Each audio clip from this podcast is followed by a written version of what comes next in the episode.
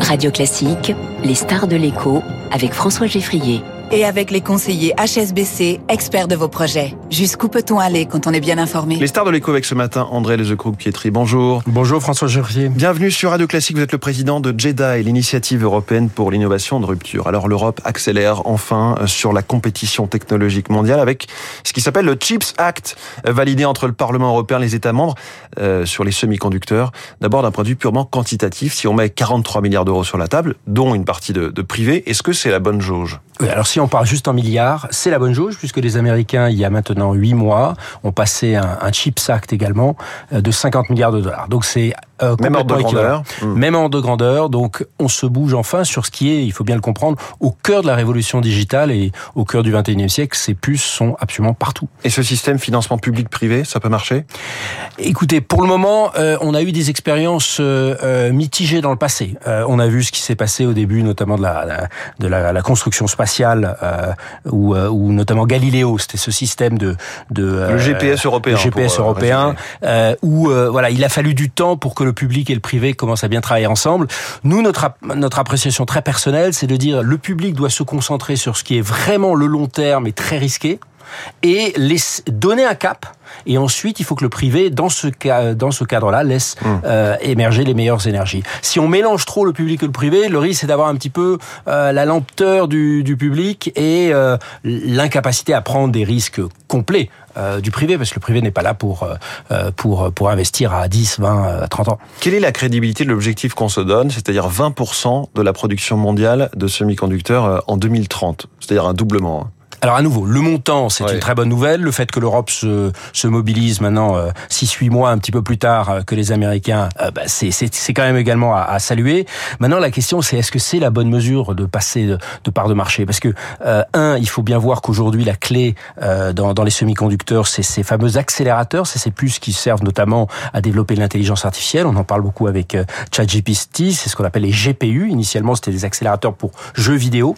une grande société mondiale aujourd'hui est leader incontesté là-dedans, là-dedans, c'est Nvidia. Est-ce qu'on essaye d'avoir cette ambition? Point numéro un. Point numéro deux, c'est le sujet de la résilience. On a bien vu euh, pendant la crise des dernières années qu'on avait un manque parfois de, de puces qui n'étaient pas les plus développées, mais qui étaient les fameuses puces qui de 100, 150 nanomètres, c'est des tailles mmh. euh, qui vont notamment dans l'automobile. Pas les plus développées, parce que les, les, aujourd'hui la pointe c'est plutôt autour de 2 nanomètres. Oui, alors ouais. 2 nanomètres, personne l'a véritablement encore développé. Les Taïwanais de TSMC, c'est pour ça que Taïwan est tellement stratégique, euh, sont en train de le développer. Aujourd'hui, les plus développés, c'est 5 voire 3 nanomètres. Il faut bien comprendre, plus une puce est, est, est petite, euh, plus elle va être euh, efficace, plus on va pouvoir mettre de puces sur un même sur un même transistor. Enfin, c'est vraiment l'éternelle miniaturisation de C'est la miniaturisation hein, avec véritablement un, un, un, premier obstacle euh, physique, c'est qu'à un moment, on va arriver à, à vraiment une, une, une taille qui permettra plus, par exemple, notamment de dissiper la chaleur. Tout le monde a remarqué que oui. les ordinateurs euh, euh, dégagent beaucoup de chaleur. Et, et donc, c'est mon troisième point, c'est est-ce qu'on réfléchit au-delà de ces sujets de part de marché également à développer les puces le coup d'après. C'est-à-dire, oui. est-ce qu'on pense aux puces optiques? Est-ce qu'on pense aux puces neuromorphiques? Euh, On voit bien je, je reprends l'exemple de, de, de, de l'intelligence artificielle, que les Européens n'y arriveront jamais si on passe notre temps à suivre ou à essayer d'égaler les Américains ou les Chinois. Ce qu'il faut, et c'est la beauté de la technologie, c'est qu'en fait, aucune position n'est définitive, on peut rebattre les cartes, mais est-ce qu'on a cette vision pour viser le coup d'après? C'est ça absolument sur quoi il faut se concentrer. Vous parlez de Taïwan, c'est effectivement un sujet stratégique, ils, sont, ils ont un coup d'avance avec leur géant euh, TSMC, et pourtant, expliquez-moi pourquoi, euh, les Pays-Bas leur fournissent les machines, euh, c'est l'entreprise le, ASML, qui qui fabrique ces semi-conducteurs? Oui, on a toujours tendance à se concentrer en fait sur les puces elles-mêmes, mais en fait il y a tout ce sujet de chaîne de valeur. C'est-à-dire aujourd'hui, les Pays-Bas ont en fait ont en effet cette cette pépite, enfin qui est aujourd'hui la la première ou la deuxième société, la deuxième société la plus valorisée euh, en, en, Europe, ASML, qui, qui produit en fait les machines, euh, notamment de, de, lithographie, qui vont permettre de graver euh, ces puces. Donc sans ces puces, pas de pas de sans, sans ces machines, sans puces les plus avancées. Donc on a ça n'est qu'un bout du savoir-faire. C'est qu'un bout. Oui. Il y a il y a il y a, il y a ces machines là, il y a les puces, il y a aussi euh, la conception. Il y a une grande société euh, euh, anglaise qui a à un moment été euh, sous contrôle d'un fonds japonais qui s'appelle ARM, ARM, qui aujourd'hui dessine, c'est-à-dire qui, qui, en fait, c'est en fait les architectes de ces ouais. puces. Aujourd'hui, de plus en plus, la valeur, elle n'est pas forcément toujours dans la production. Alors celle-là, elle est vraiment maîtrisée par Taïwan,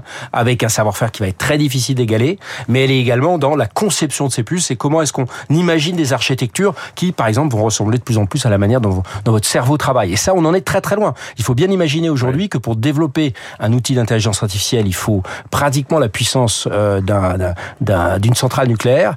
Aujourd'hui, votre cerveau a une efficacité énergétique qui est encore des millions de fois plus performante que les meilleures puces qu'on a. C'est rassurant d'une certaine façon quand même de se dire qu'un cerveau est plus puissant qu'une centrale nucléaire.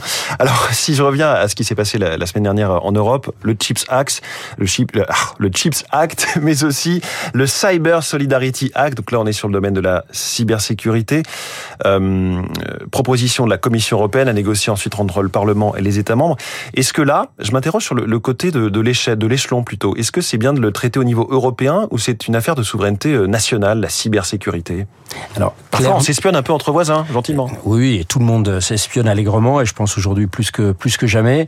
Euh, euh c'est vraiment un, ce qu'il faut bien comprendre dans tous ces sujets technologiques et tous ces sujets d'avenir. Je, je, prends la cyber évidemment, mais il y a l'intelligence artificielle, il y a il y a, il y a le cloud, euh, euh en fait tout l'énergie, tous ces sujets d'avenir aujourd'hui en Europe sont fragmentés. C'est-à-dire quand on parle de marché unique, non, il n'y a pas de marché unique. Il y a effectivement, comme vous le disiez, 27 agences de cybersécurité. Et quelque part, c'est légitime. Je veux dire, chaque pays veut, de manière régalienne, euh, avoir le contrôle sur euh, comment est-ce qu'on protège ses infrastructures critiques, ses données, ses données sensibles, ses données militaires, etc. Le problème aujourd'hui, c'est que dans la technologie, euh, euh, le risque est partout le même. Il est le même en Chine, il est le même sur la, dans la Silicon Valley, il est le même à Paris, à Munich. Sauf que quand on crée une grande entreprise, une grande organisation, eh bien, elle a une dimension continentale, donc elle permet d'amortir ces très lourds frais de, de recherche et développement qu'on a engagés au début. Et en Europe, ben, on a une grande société euh, française, allemande, etc. Donc on n'aura jamais cette, ce même retour sur investissement qu'on peut avoir. C'est pour ça que ce sujet du, du marché unique, c'est pas juste de l'idéologie européenne, c'est de dire si on n'a pas ces géants, ça sera toujours très très difficile de justifier ces grands paris. Et ça, c'est ma conviction très personnelle, c'est qu'on est rentré au 21e siècle dans ce monde de grands paris. Si on ne fait pas de grands paris, si on ne fait pas ces grands projets Apollo, euh, ce qui avait remis les États-Unis sur la sur la mmh. course dans les années 60, on le voit en ce moment à nouveau avec la conquête de l'espace. On a vu euh, Starship avec Elon Musk. Si on fait pas ces grands paris, on est quasiment sûr de perdre. La vraie question aujourd'hui sur, euh, sur les Européens, c'est est-ce qu'ils sont capables, un, d'avoir le courage politique de casser cette fragmentation, Aujourd'hui, il y a 27 stratégies euh, d'intelligence artificielle, 27 stratégies euh, hydrogène. Je vous parle pas, je vous fais pas un dessin sur les difficultés qu'il y a entre les Français et les Allemands euh, euh sur, le nucléaire, sur, le, nucléaire, enfin sur tous les, mmh. sur quasiment tous les sujets en ce moment, notamment euh, sur l'énergie. Donc la, la, vraie question, c'est est-ce qu'on a une vision? Il s'agit pas forcément de tout mettre en commun, mais sur quelques sujets. Et la cybersécurité est absolument clé parce que c'est la protection en fait de cet environnement digital, c'est l'infrastructure du siècle qui est le nôtre. Est-ce que c'est là on arrive à la protéger? Alors on s'interroge souvent dans cette émission sur euh, l'intelligence artificielle, les risques ou les opportunités de, de ChatGPT, vous l'avez évoqué. On entend un petit peu tout et son contraire sur le fait que l'Europe soit totalement larguée, condamnée à courir justement après ChatGPT, autre système. Ou bien, euh, est-ce que non, finalement, on a ce qu'il faut avec, euh, par exemple, le projet Bloom, avec certains chercheurs, certaines pépites? Qu'en dites-vous, vous, qui avez vraiment un regard euh, précis sur ces sujets? Oui, on pourrait parler de Bloom, on pourrait parler de Lighton en France, on pourrait parler de Aleph Alpha en Allemagne, qui sont véritablement aujourd'hui des, des, des, des, sociétés qui développent euh, des intelligences artificielles qui ont rien à rien à envier à ChatGPT. Néanmoins, à nouveau, ChatGPT, là, en six mois, 200 millions d'utilisateurs. Donc, on revient sur ce sujet où l'échelle et la prime au hmm. premier est essentielle. Jamais un produit n'avait été adopté si vite par autant de gens. Ah, c'est absolument époustouflant et, et, et, en plus on voit que ça a en plus rentré dans le débat public. C'est plus juste cantonné aux spécialistes. Les politiques en parlent, les profs en parlent, etc. Les, les médias en parlent parce qu'évidemment ça va ça va transformer tout. Euh, pour moi, c'est un immense euh, message d'espoir, ça montre. Rappelez-vous, depuis dix ans, les, les, les Européens n'ont qu'une idée en tête, c'est comment on fait la peau de Google, pour la faire un petit peu euh, euh, simplifiée. Euh, ChatGPT a montré que en ne visant pas directement Google sur son sur sur ce qu'il fait, mais en visant le coup d'après, c'est-à-dire une manière de faire de, de la recherche et du, du développement euh, grâce à grâce à au savoir qui est, qui est contenu dans Internet de manière complètement différente, ben on peut attaquer le cœur du métier de Google et aujourd'hui il est véritablement attaqué. Donc c'est un retour. C'est ça que c'est passionnant. C'est ça qui est passionnant. Donc ça montre que aucune position n'est définitive. Grand message pour les Européens. La vraie question, c'est comment se fait-il avec les milliards qu'on a investis depuis maintenant euh, pas mal d'années en, IA, on n'est pas réussi. Ça aurait dû venir d'Europe.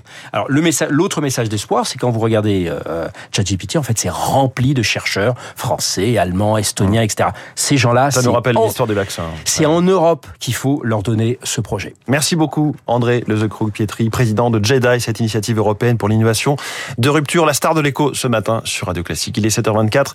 Dans quelques instants, la politique et les coulisses de cette interview d'Emmanuel Macron avec celui qui a animé les débats.